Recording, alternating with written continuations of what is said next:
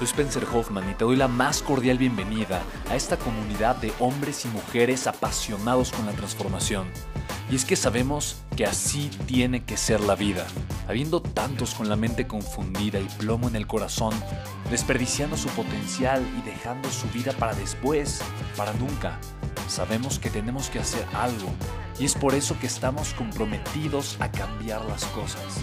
No somos uno más del montón y pasamos desapercibidos. No le hacemos caso al miedo ni huimos del dolor de pagar el precio. Y sobre todo, no cargamos con el pasado ni con el arrepentimiento porque vivimos en el presente. Creemos en la grandeza y la creamos. Creemos en quienes lideran con su inteligencia y su pasión y en quienes construyen un imperio con su potencial a pesar de venir de la nada. Aquellos que podemos llamar imprescindibles porque sabemos que ser uno de ellos es cambiar al mundo y dedicar la única vida que tenemos a construir un legado. Bienvenido a tu podcast, Una vida, un legado.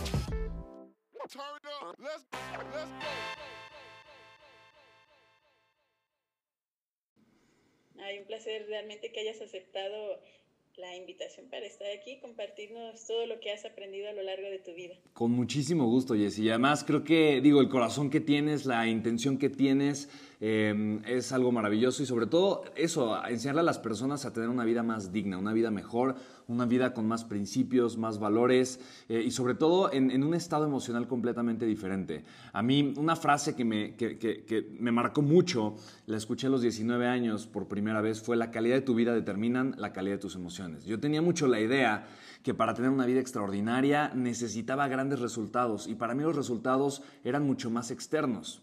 Eh, uno de mis mentores, como bien dijiste, John Maxwell, me enseñó que, la, que el éxito en la vida tiene que ver con conocerme a mí primero, conoce tu propósito en la vida. Segundo lugar, una vez que conoces tu propósito en la vida, crece hacia tu máximo potencial. Tu propósito va a ser siempre tu filtro de vida, lo que te va a ayudar a tomar tus decisiones y finalmente siembra semillas que beneficien a los demás. Y eso tiene que ver con un resultado o un estado del ser completamente interno. La vida, o sea, realmente es el enfoque es interno, no es externo. El éxito se trata de conocerme más a mí, de entenderme mejor a mí. Y es algo muy, muy curioso porque la calidad de vida es exactamente igual. Yo pensé que una vida exitosa eh, o una vida con gran calidad era una vida tal vez con lujos, tal vez con dinero, tal vez con grandes relaciones, pero ahora lo que realmente me he dado cuenta después de más de 10 años de dedicarme al desarrollo humano es que el verdadero éxito y, lo, verdaderamente valioso, la, la realidad, es que lo que me genera una calidad emocional grandiosa son puras cosas internas puras cosas internas. Y creo que es muy claro el ejemplo de lo externo y lo interno. Y digo, no voy a entrar tanto a temas científicos, yo sé que no tenemos tanto tiempo acá, pero a final de cuentas, eh, la emoción es la respuesta de, de, redes neuronales que ya están acomodadas de cierta manera, de ciertos estímulos, de ciertos patrones. Y si yo aprendo a ser feliz, si yo aprendo a vivir en desapego, si yo aprendo a vivir en el estado emocional correcto que me lleva hacia una vida de satisfacción, de plenitud, de gratificación, de compasión y de amor incondicional constante. Entonces, de verdad, mi querida Jessie, voy a tener eh, un gran avance porque todo lo demás va a ser más fácil. Es más fácil hacer las cosas cuando estoy feliz. Es más fácil hacer las cosas cuando estoy de buenas. Es más fácil hacer las cosas cuando estoy disfrutando de la vida. Claro, oye, excelente introducción has empezado a dar porque pues a fin de cuentas, como dices, cualquier tipo de pues, digamos, de resultados en, nuestro, en nuestras vidas depende al 100% de las emociones.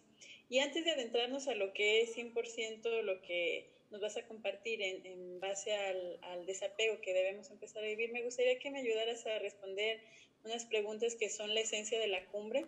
Claro. Y, y una quisiera que me dijeras, ¿qué crees tú que sea lo que en algunos momentos como sociedad nos hace pues, actuar de cierta forma inhumana, apática o indiferente?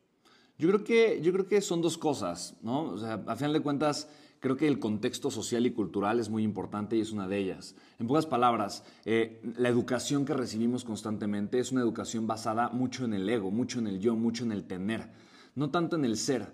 Por lo tanto, eh, el ego lo que siempre quiere hacer es defender, lo que quiere hacer es quitar para sobrevivir. Y la otra es una base biológica. Eh, debemos de recordar que a pesar de que somos seres muy evolucionados, seguimos siendo seres humanos, eh, una especie del planeta Tierra que se llama Homo sapiens sapiens y que tiene aproximadamente 150 mil años de existir. Y 150 mil años, visto de la parte científica y evolutiva, no es tanto tiempo. El planeta Tierra tiene 4.500 millones de años y la vida en el planeta Tierra tiene solamente 1.500 millones de años de haber existido.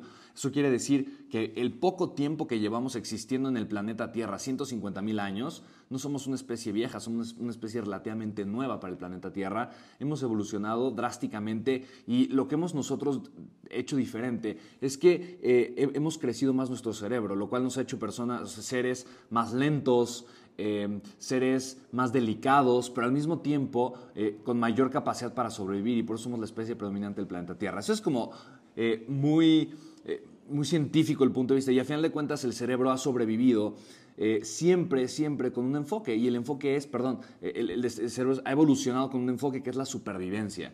En pocas palabras, mi cerebro va a estar siempre, siempre, siempre buscando una cosa, sobrevivir. ¿Qué tengo que hacer para sobrevivir? Y cuando yo me siento amenazado, cuando mi cerebro se da cuenta que yo estoy bajo ataque o yo estoy, siendo, estoy amenazado, eh, automáticamente no, me voy a aislar y voy a atacar a las demás personas. Me voy a aislar y voy a criticar el medio en el que estoy. Voy a aislar y voy a pensar mal de los demás, voy a sospecharme. o sea, ¿Por qué? Porque mi cerebro está en modo de supervivencia. ¿Qué me genera estar en modo de supervivencia? El estrés.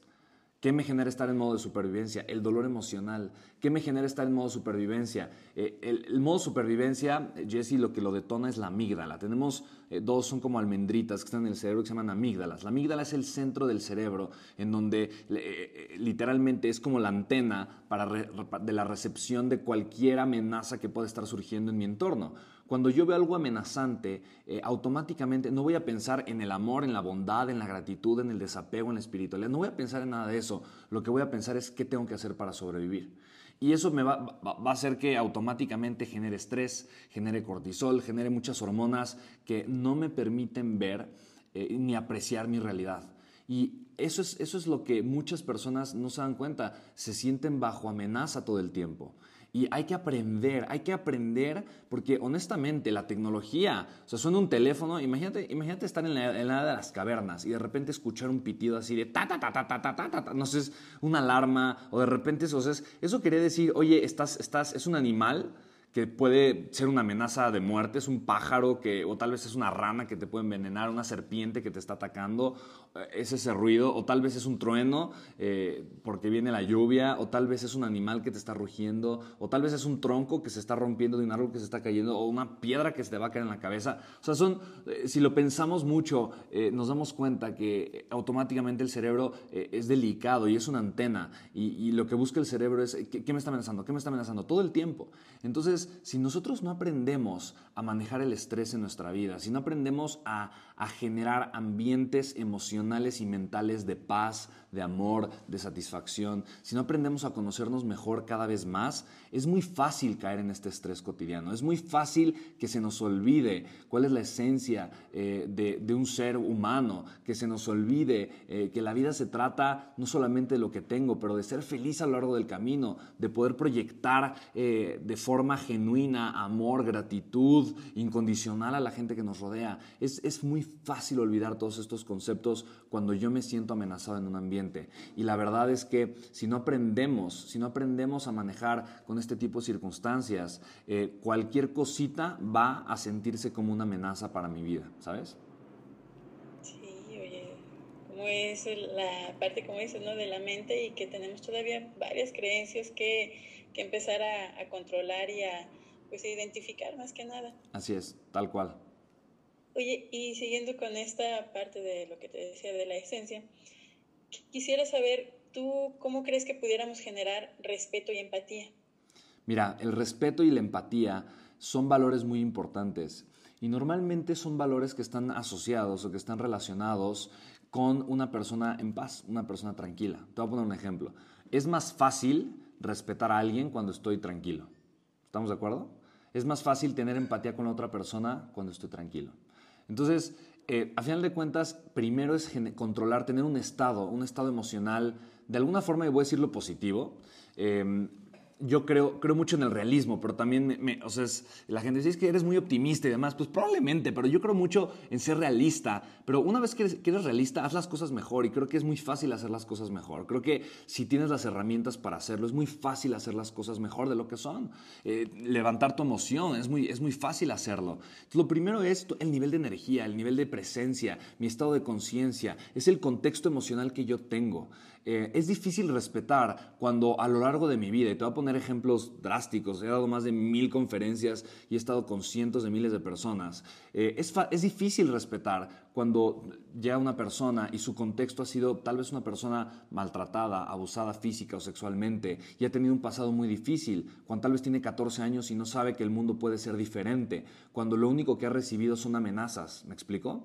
Es muy difícil respetar cuando una persona acaba de sufrir una pérdida eh, muy, muy dolorosa y lo que tiene ahorita es estas emociones a flor de piel porque había depositado en esa persona gran parte de su seguridad personal.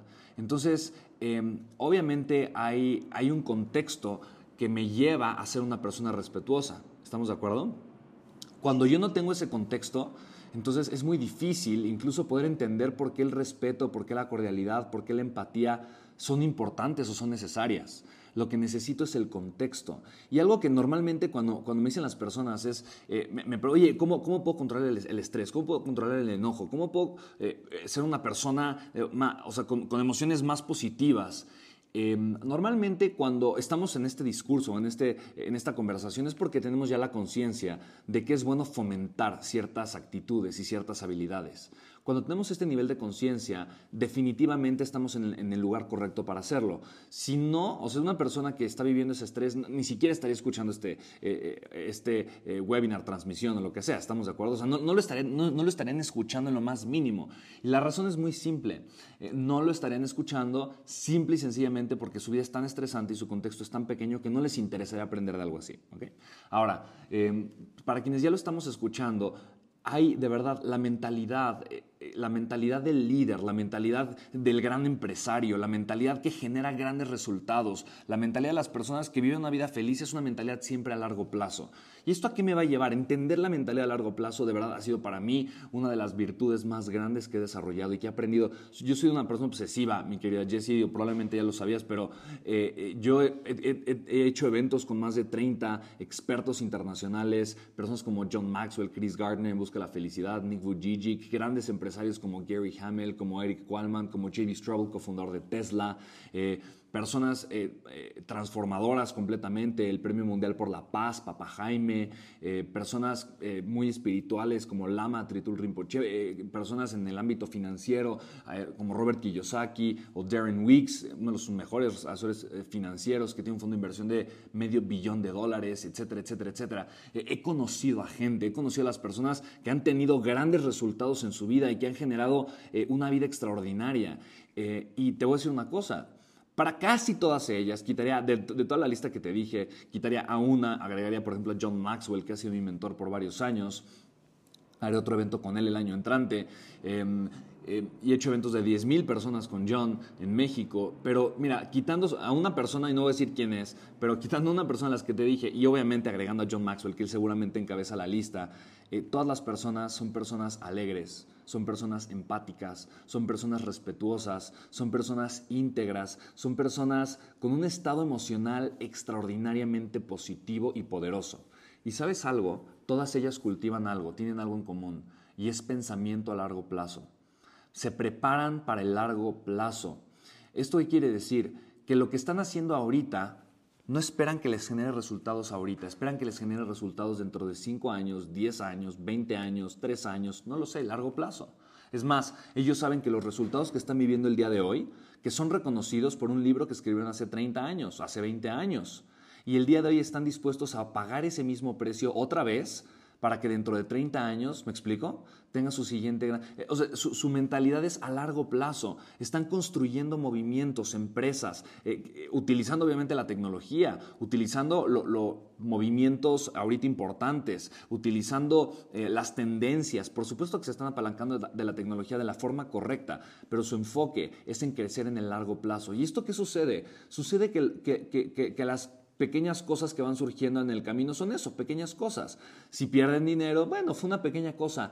su enfoque va a largo plazo, su enfoque va a trascender, su enfoque va a dejar un legado. Su enfoque no es en que en una semana o en un mes ya tengan el suficiente dinero para comprarse el mejor auto o irse de vacaciones. ¿Hace sentido? Este, este pequeño enfoque de para qué, para qué estoy haciendo lo que estoy haciendo, qué estoy construyendo, es extraordinario. Y te voy a poner un ejemplo, y esto tiene mucho que ver con lo que estamos hablando. Eh, el ejemplo es de una construcción. Llega un niño con su papá. Su papá era uno de los obreros, uno de los arquitectos de la obra, más que obrero, arquitecto de la obra.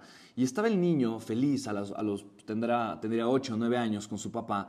Y le dice a su papá, le dice a su papá, papá, es que, es que quiero ver esta obra, quiero, eh, me, da mucha emoción ver lo que están haciendo las personas. Entonces llega el, el, el, papá y le dice, vamos hijo, vamos, vamos a la obra. Y estando en la obra le dice, oye papá, pero ¿qué están haciendo todos ellos? Y el padre le dice, oye hijo, ¿por qué no les preguntas tú? Así que se acercan con un señor que estaba colando cemento eh, y el, niño le dice, oiga señor, ¿qué está haciendo? ¿Qué está haciendo usted? Y el señor, el, albañil lo voltea a ver con una cara de desprecio y le dice, pues ¿qué no ve, chamaco baboso? Estoy colando cemento. ¿No? Y, y, el niño se sorprende porque no esperaba una respuesta tan agresiva. Voltea a ver a su papá y su papá le pone una cara de hijo, no te preocupes, vente, vamos a preguntarle a alguien más. El primero estaba colando cemento y se acercaron con otro albañil y el albañil colocaba un ladrillo y ponía cemento, colocaba otro ladrillo, los ponía perfectamente bien acomodados y seguía poniendo un ladrillo encima del otro. Entonces el niño le pregunta a ese otro albañil, Señor, señor, ¿usted qué está haciendo? ¿Qué está haciendo? Y el albañil lo voltea a ver y le dice, eh, pues estoy construyendo un edificio, es lo que todos estamos haciendo. El niño se sorprendió. Porque el niño esperaba que le dijera, estoy colocando un ladrillo sobre el otro, así como el otro le dijo, estoy colando cemento. Pero este le dijo algo diferente, le dijo, estoy construyendo un edificio. Su emoción era diferente, era distinta. No puede decir el niño que era mala, pero tampoco era que era muy buena. Así que quiso ir a preguntarle a alguien más porque eh, de repente vio que por ahí, por la esquina, había un hombre extremadamente alegre y estaba doblando unas varillas. Estaba feliz, estaba cantando, estaba chiflando, estaba gozoso, ¿no? Entonces se acercó el niño y le preguntó al otro albañil, le dijo, oiga, oiga, señor, ¿usted qué está haciendo? Hijo, mira, lo que yo estoy haciendo es que estoy construyendo el hogar de muchos niños como tú. Van a haber muchos niños, así como tú y como tu papá, que van a vivir dentro de estos muros que estamos haciendo. Por eso hay que hacerlo con mucha alegría, para que esta alegría se quede en el hogar de muchos niños, así como tú, que van a vivir aquí. ¿Sabes? O sea, a final de cuentas, estaban haciendo cosas pues muy similares, pero lo que le traía alegría, lo que le traía armonía a la persona que estaba construyendo el edificio era una visión diferente. Era una visión a mucho más largo plazo. Se estaba dando cuenta, estaba partiendo de un propósito, estaba partiendo del para qué lo estaba haciendo. No estaba pensando si, si era difícil doblar la varilla. No estaba, estaba pensando más allá de lo, que, de lo que era aparente para las personas. Y mira, Jess, te voy a decir una cosa, eh, y te la voy a decir muy honestamente. Vivimos en una sociedad, en una etapa social muy materialista muy materialista, en donde es muy fácil ver en las redes sociales a una persona que renta un Ferrari, se toma una foto y lo renta por 500 dólares, o se toma una foto en el Ferrari, se pone a manejar en el Ferrari y te promete ese estilo de vida y aprovecha ese día para grabar, o una persona que, se cuelan a los aeropuertos para tomarse una foto en un jet privado, afuera del jet privado. esto, es, esto es algo real. Hay muchísimas personas que lo están haciendo solamente para aparentar tener un estilo de vida y para decir que, no, y, honestamente, yo conozco a muchos multimillonarios que no tienen una calidad emocional positiva. No tienen una calidad emocional, ¿por qué? Porque no aprendieron a tenerla. ¿Y por qué? Porque la mayoría, normalmente cuando heredan una fortuna y no, y no supieron trabajarla, no supieron valorarla tampoco. Y al no saber valorarla, pues son personas que tienen poco, poca educación emocional, que tienen poca visión de la vida, que tienen poca visión de los negocios y lo único que hacen es desvirtuarse con muchísimo dinero. Ahora, yo, yo, soy amigo del dinero, a mí el dinero me encanta, yo recibo la abundancia en mi vida. Eh, eh, yo no estoy diciendo que el dinero sea malo. Eh, la escasez también puede ser buena o puede ser mala, ¿estamos de acuerdo? El dinero puede ser bueno o puede ser malo. A lo que yo, lo que yo me estoy, estoy diciendo es que el significado que yo le doy a la realidad que tengo, es lo que determina la realidad. Y si yo no tengo el contexto correcto, no le voy a poder dar el significado correcto a las cosas. ¿Por qué? Porque no he aprendido a hacerlo. Y aquí es algo muy importante. Para mí el desarrollo humano parte de una creencia muy importante. Y para, digo, es una creencia que, que yo defiendo constantemente. Y la creencia es que todos hacen lo mejor que pueden con lo que saben todos hacen lo mejor que pueden con lo que tienen. Si yo entiendo esto, yo llego a no juzgar a la gente. Cuando yo entiendo que todos hacen lo mejor que pueden con lo que tienen, entonces yo voy a no juzgar a las personas. Y no juzgar a las personas significa tolerancia, significa empatía, significa tener la oportunidad, el no juicio es tener la oportunidad de la compasión. Y la compasión es la llave para la liberación, es la llave para la empatía, es la llave del amor incondicional. Entonces, cuando yo entiendo esta creencia, todos hacen lo mejor que pueden con lo que saben, con lo que tienen, eh, es difícil aplicarla en circunstancias que están muy fuera de mi contexto. Por ejemplo, ¿qué podría estar muy fuera de tu contexto? No lo sé. Tal vez que te topes con un asesino, eh, una persona en una cárcel que tal vez te piden, oye Jesse, haces cumbres increíbles, sabes mucho, ven a una cárcel a ayudar a los presos. Y yo sé que como tú eres una mujer em, muy positiva y proactiva y en pro de hacer este tipo de cosas, entonces vas a una cárcel y te topas con una persona y te dice el de la cárcel, el propósito es que ayudes a todos a ser felices. Y llega la persona y dice, es que yo, yo he violado a incontables mujeres niñas, ¿no? Eh, y entonces llega tu sistema de creencias y llega un choque emocional y dices, yo no sé si quiera hacerlo feliz, no sé si quiera, ¿me explico? Porque tu contexto está muy alejado del contexto de esa persona. Entonces, eh, eh, es, un ejercicio muy complejo, es un ejercicio de la aceptación, la tolerancia, es un ejercicio complicado, porque el hecho de que tú digas y que tú entiendas que él hizo lo mejor que pudo con lo que tuvo, no significa que tú estés de acuerdo con lo que hizo, no significa que tú lo hubieras hecho y no significa que lo apoyes. Significa que no puedes cambiar el pasado y no sabes la historia de la persona, no sabes si esa persona eh, ha sido obligada a hacer ese tipo de cosas desde que era pequeña. Eh, no sabe si esa persona ha sido maltratada físicamente, ha sido inducida eh, y obligada al consumo de drogas para, para, vivir una vida de explotación a través de la delincuencia. No sabes si esa persona ha sido torturada emocional y psicológicamente. No sabes la historia de sus padres. No sabes lo que ha vivido. no es imposible que entiendas la mente de esa persona si no tienes su contexto. ¿Hace sentido? Si yo no tengo el contexto de la otra persona, es virtualmente imposible, literalmente es imposible que yo lo pueda entender. Lo que sí puedo hacer es practicar la tolerancia. Lo que sí puedo hacer es practicar el respeto. Lo que sí puedo hacer es practicar el amor incondicional. Y los valores para mí, eh, los valores son elementos de conciencia. ¿Qué es el respeto? El respeto es ser consciente, ser consciente de la otra persona, de lo que le puede gustar, de lo que le puede no gustar, de los límites que puede llegar a tener, de los límites que puede llegar a poner. El respeto es pensar en el bien de la otra persona. Ese es el respeto, es pensar en el bien de la otra persona. ¿Sí me explico? Cuando yo pienso y puedo considerar a la otra persona y puedo considerar su bienestar, entonces, si yo entiendo y yo soy empático con la persona, los valores son eso, los valores son elementos de conciencia. Y el respeto es justamente lo que te decía, el respeto es pensar en la otra persona y pensar en las emociones, en las ideas, eh, en la integridad, en el derecho humano que tiene la otra persona. Ese es el respeto. Si yo no soy consciente de ello, yo no lo voy a poder respetar. Si yo no soy consciente que la persona tiene valores, que la persona tiene ideales, que la persona eh, tiene una historia, una historia propia por la que ha desarrollado ciertas creencias, tiene momentos eh, o, elementos dolorosos en, un pasado que yo no puedo entender, sin embargo, esos elementos y ese pasado lo han llevado a ser como ha sido y tiene sus propias convicciones. Si yo no, si yo no tengo este elemento de conciencia del contexto de la otra persona, ¿cómo la voy a poder respetar? ¿Sí me explico? Los valores viven en el ser consciente. La empatía, eh, la simpatía, eh, viene de la compasión y viene de poder no solamente, eh, no solamente ser consciente del contexto de la otra persona, pero de poder vivir un poco y la compasión es tener la misma pasión, pero etimológicamente la compasión va más ligada al dolor es la compasión, pero la pasión eh, eh, orientada al, dolor y, normalmente etimológicamente al dolor físico, pero no me voy a meter eh, en, esos temas que soy muy clavado con el tema del lenguaje y demás, pero, pero la compasión significa poder sentir lo que la otra persona siente. ¿no? Así como el, respeto es, voy a poder es entender el contexto de la otra persona, la compasión es sentir un poquito lo que la otra persona puede estar sintiendo. Ahora, el respeto, tener el contexto de la otra persona, me va a ayudar siempre, siempre, siempre, siempre a la compasión. Siempre. Em, cuando doy mucho de repente coaching personal, en lo que me fijo siempre es en la historia que tienen las personas. Y normalmente eh, cuando una persona tiene un problema, incluso en su vida, que dice, oye, es que mi proyecto no está funcionando, quiero llevar mi, empresa al siguiente nivel, o quiero bajar de peso y, no he podido, o eh, quiero reconciliarme con mi pareja, estamos teniendo problemas difíciles y no puedo hacerlo, todo se remonta a una historia. Y la historia es la historia que yo como persona me estoy contando.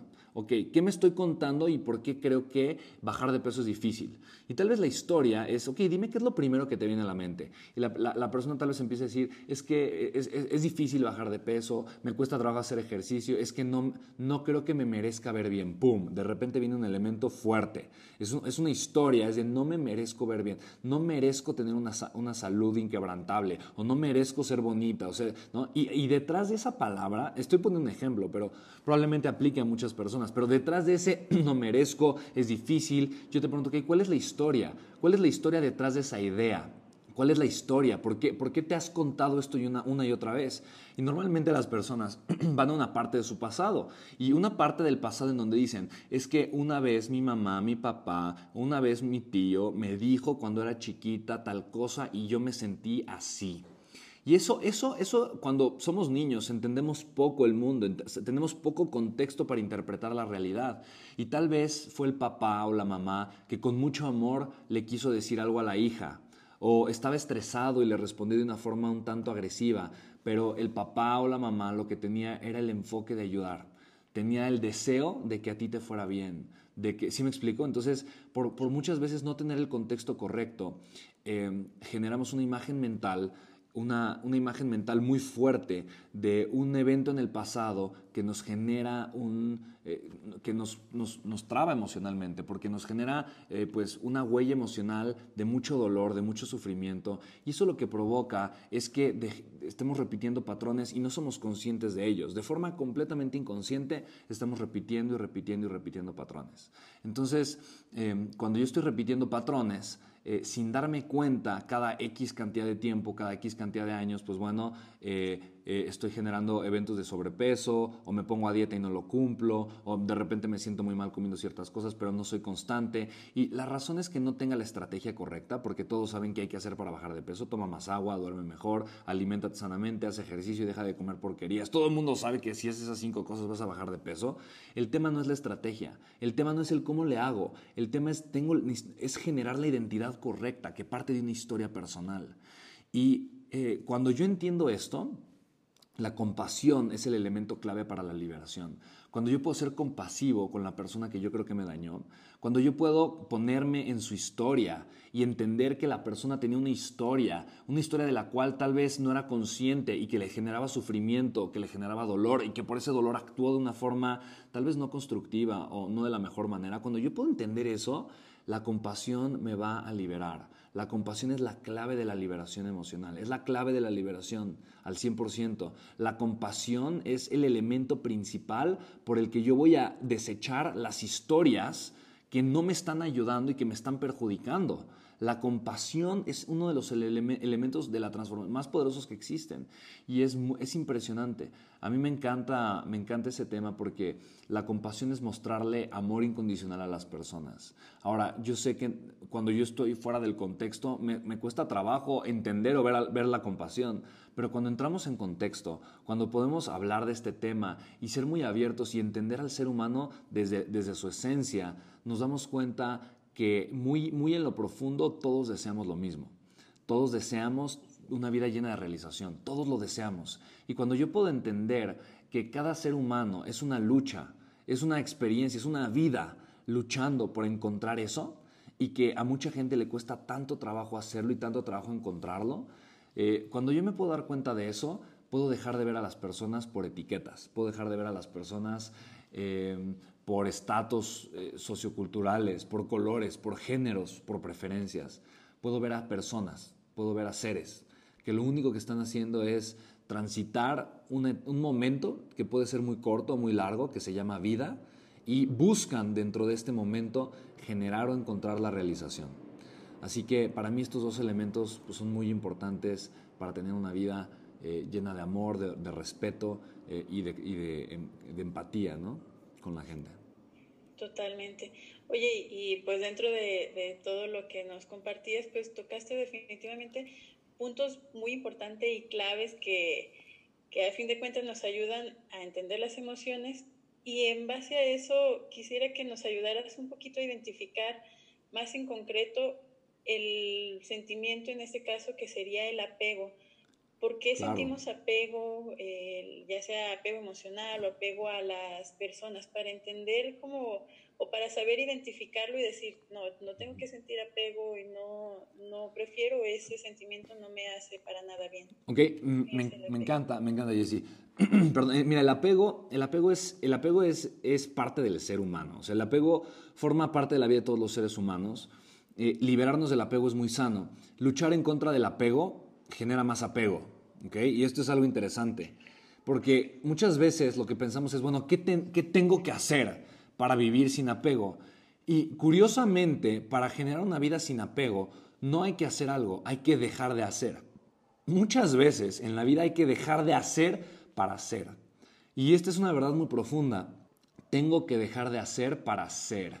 Y cuando comienzo a hacer, me comienzo a liberar. En el caso del apego, tengo que dejar de poner a las demás personas en el centro de mi vida. Tengo que dejar de pensar que mi vida depende emocionalmente de los demás.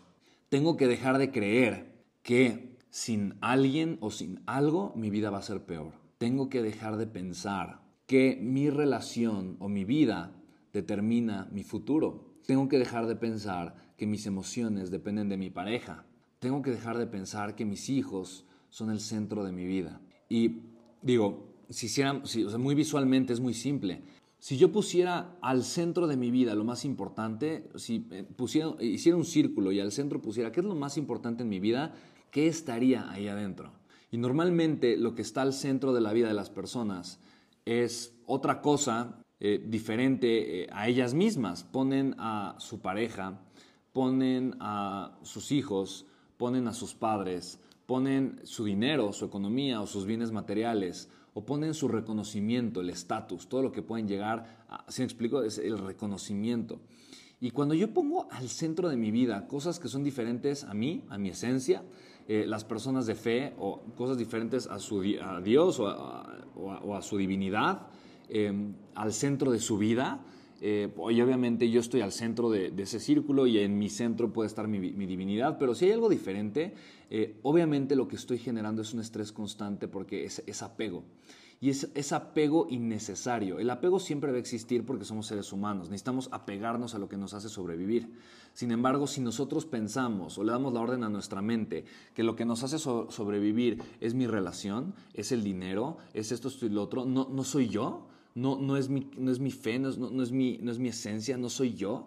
Si, si, si, yo no estoy en el centro de mi vida, entonces mi emoción va a estar dependiendo de eso que puse al centro de mi vida. ¿Sí me explico? Entonces, el, para dejar de tener apego, lo que hay que hacer es darnos es, es, es el autoestima, es valorarme más, es estimarme más como persona, es darme cuenta que yo, so, que yo soy es darme cuenta de que eh, si una persona no está de acuerdo con mi vida, esa es la persona que no está de acuerdo. Eh, que yo no soy nadie para llenar las expectativas de los demás. El aprender a vivir sin expectativas es una clave de la transformación y de la liberación emocional y espiritual. ¿Qué es vivir sin expectativas? Voy a vivir sin esperar nada de los demás. ¿Qué quiere decir eso? No espero nada de ti para hacerme feliz. No espero nada de la otra persona para ser feliz. No espero nada de la otra persona. ¿Sí me explico? No espero, no espero tener dinero para ser feliz. No vivo con expectativas, sin expectativas. Si pasa algo, qué bueno, lo acepto. Si pasa lo otro, qué bueno, lo acepto. Vivir sin expectativas es vivir en aceptación. Y vivir en aceptación me va a llevar a entender el desapego, me va a llevar a poder vivir en desapego. Ahora, eh, vivir en desapego no significa no aceptar y no recibir el bien material porque tampoco me voy a apegar a una idea o a una vida de escasez. ¿Hace sentido? Una persona desapegada es más fácil que reciba dinero, porque no está apegada a la idea martirizante de no, tengo que sufrir y tengo que vivir sin nada porque si no la gente va a creer que yo... No, desapégate de esa idea también. Desapégate de la idea, ¿me explico?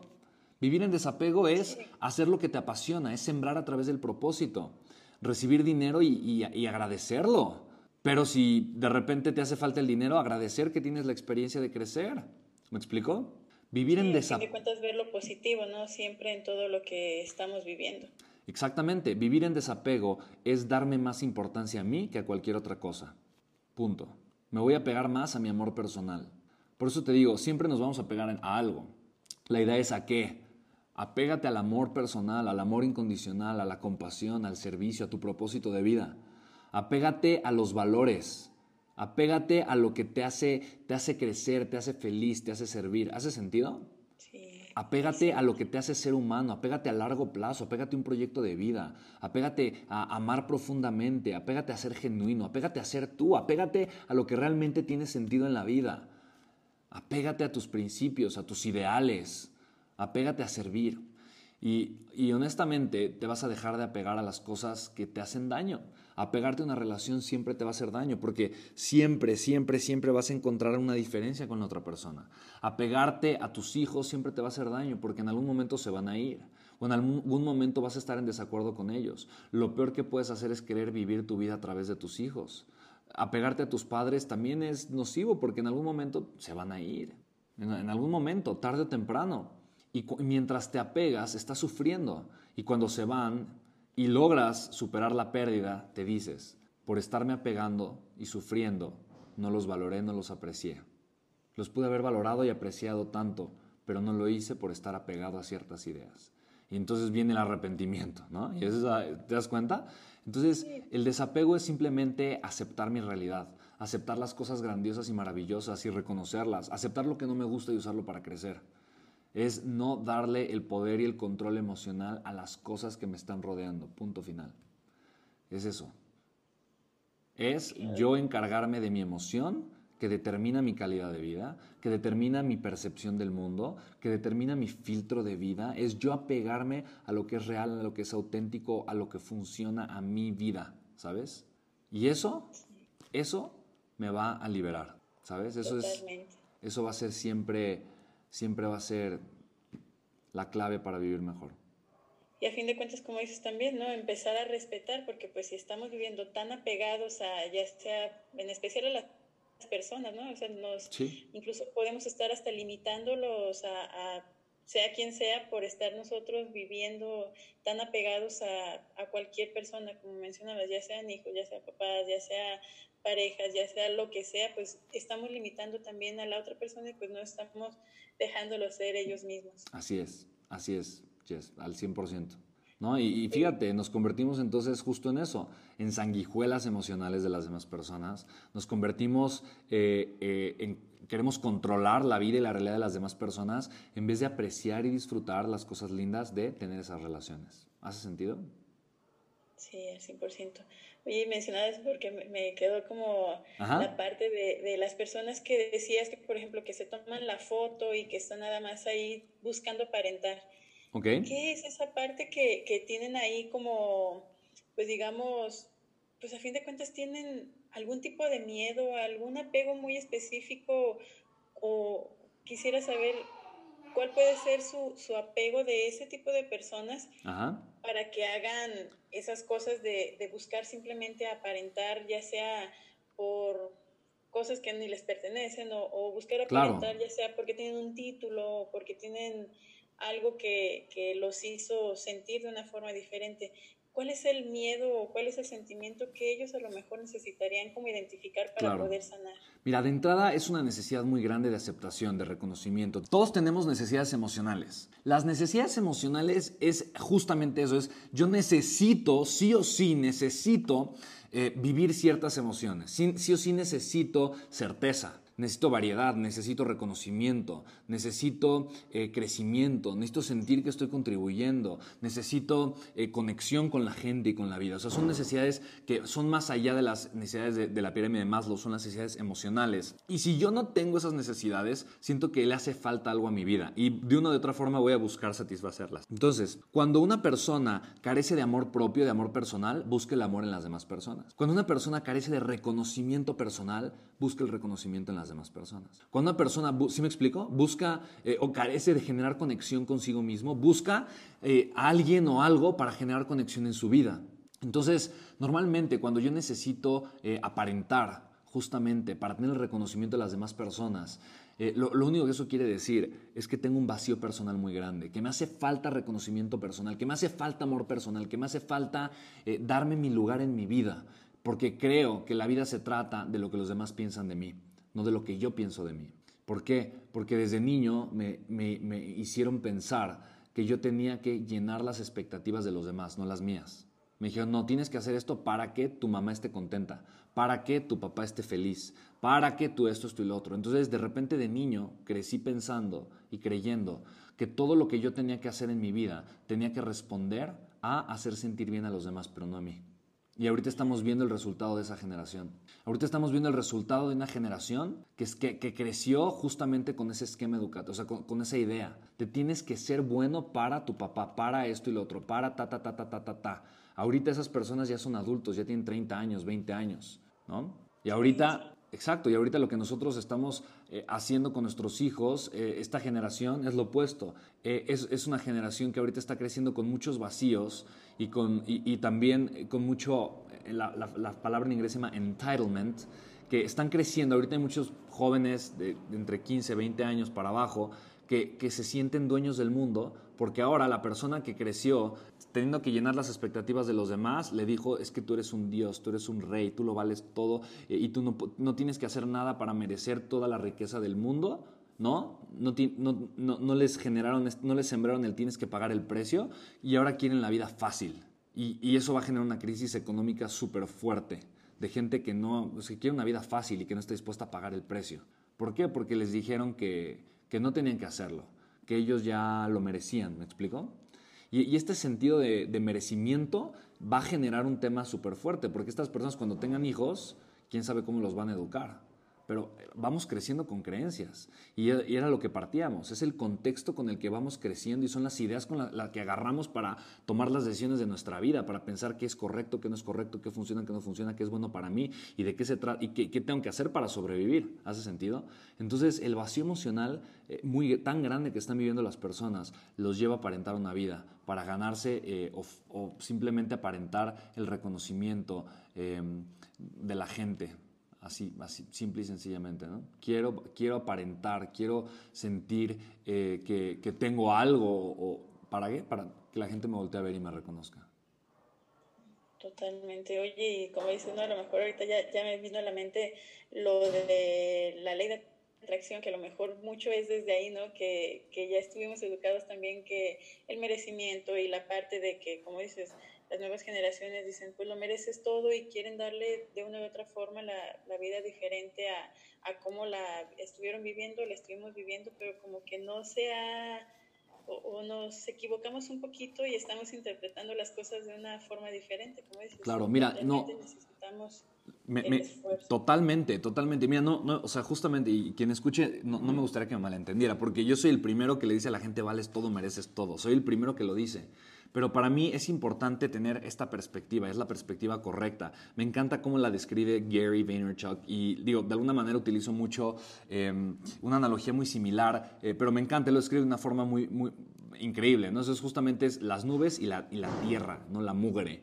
Eh, o sea, es nubes y mugre, así tal cual, ¿no? Eh, nubes y mugre, esa es como la filosofía. Y es justo a lo que me estoy refiriendo. ¿A, qué me refiero? Sí es bueno pensar que somos personas y que todos somos seres dignos, ¿no? Eh, es bueno pensar que todos merecemos una vida justa, una vida digna. Es bueno, es bueno pensar en el amor personal, es bueno pensar y, y literalmente tirarle a las estrellas, a las nubes, soñar, crear una vida de grandeza. Pero es dispuesto a ensuciarse todos los días. No en un sentido moral, pero en un sentido literal. Es, es, importante, si me tengo que despertar a las 4 de la mañana, lo hago. Y si tengo que trabajar 14 horas al día, lo hago. Si tengo que ensuciarme las manos y me tengo que llenar de lodo o tengo que caminar 30 eh, kilómetros eh, todo sudado con el sol, lo hago. Eh, si tengo que ir a pararme a una fila, lo hago. ¿Me explico? La gente tiene ahora pena de que los vean en el metro porque ¿qué van a decir los de la gente que sus seguidores en Instagram? O sea, honestamente son tonterías, ¿me explico?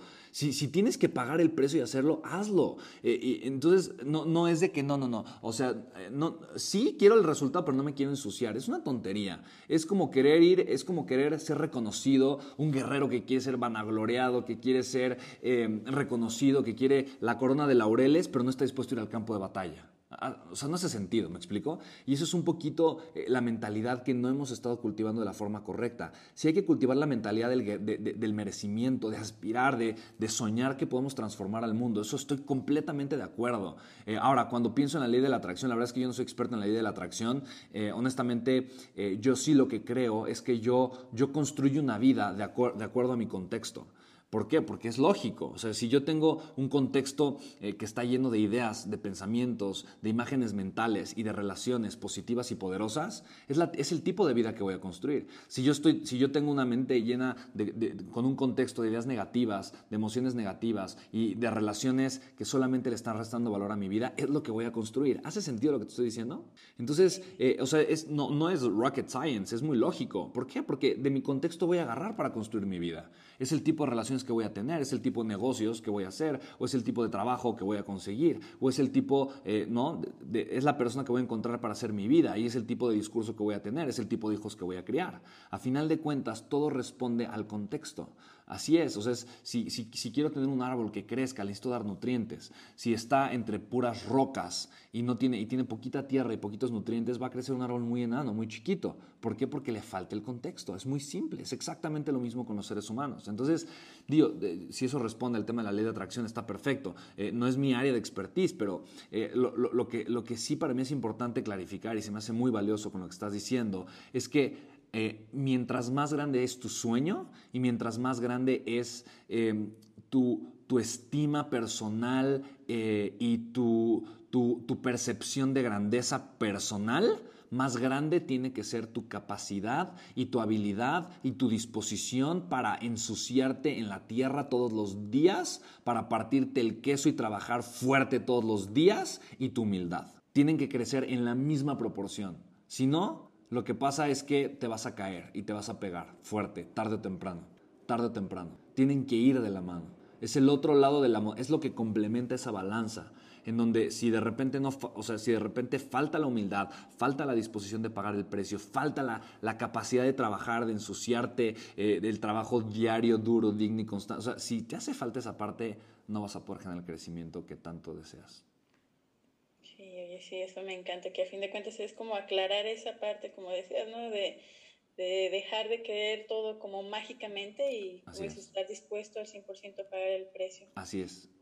Oye, Spencer, pues el tiempo se nos está terminando, pero antes de, de empezar a, a, cerrar, quisiera que nos compartieras unas herramientas para poder vivir pues en, total desapego, algunas claves que, que, no sé, a lo mejor, por ejemplo, que tú realices todos los días, algún tipo de, de hábitos que necesitemos hacer para definitivamente Ok, padrísimo, con muchísimo gusto te comparto las herramientas. Eh, y mira, qué bonito es siempre, obviamente, hablar de herramientas, ¿no? De poder, ¿cómo lo puedo aplicar? Ahora, recuerda lo que te dije, la herramienta es la estrategia, mi querida Jessie. Más importante que la herramienta es la historia.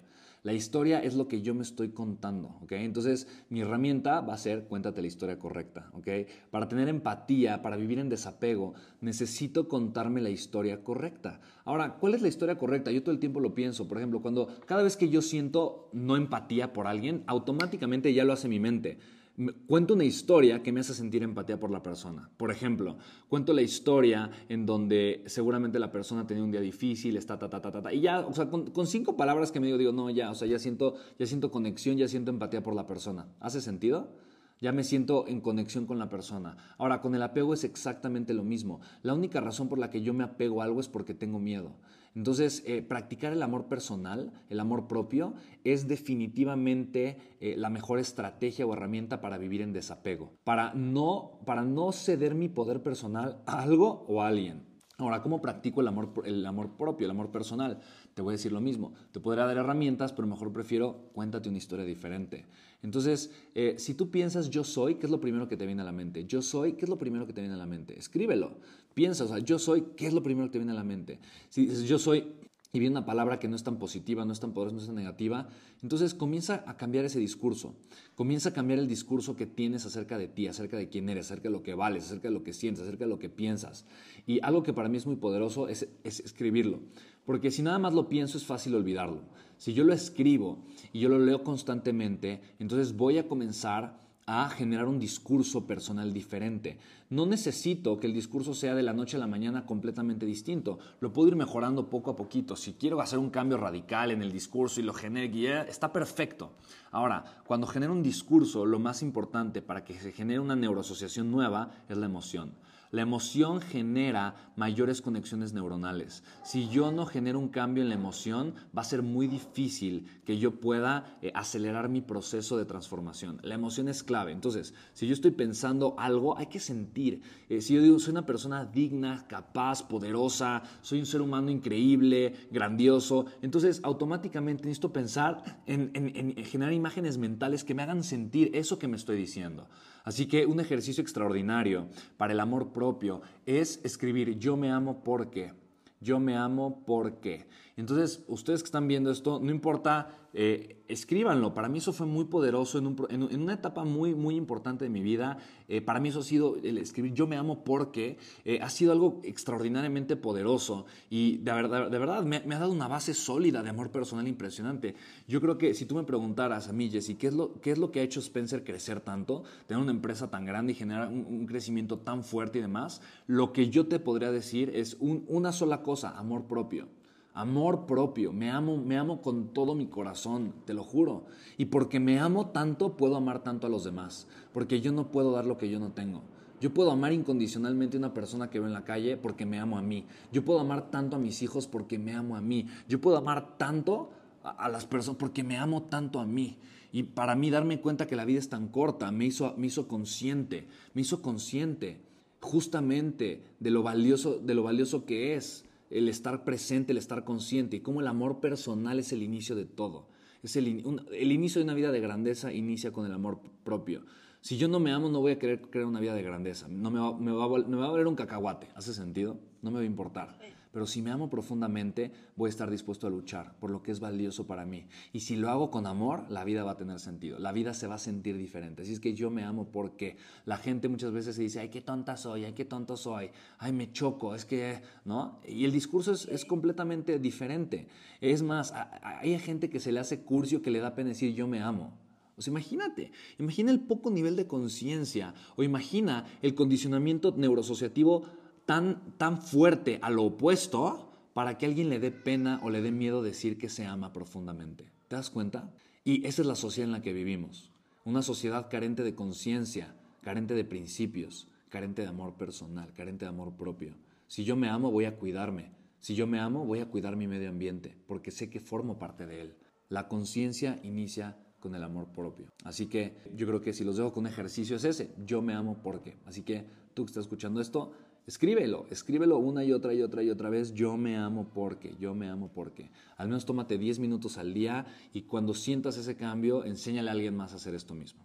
Oye, y como para que quede claro, porque ese tipo de ejercicios yo también lo empecé a hacer hace tiempo y sí, definitivamente cuesta, digamos, trabajo, ¿no? Por lo mismo que hice de las creencias.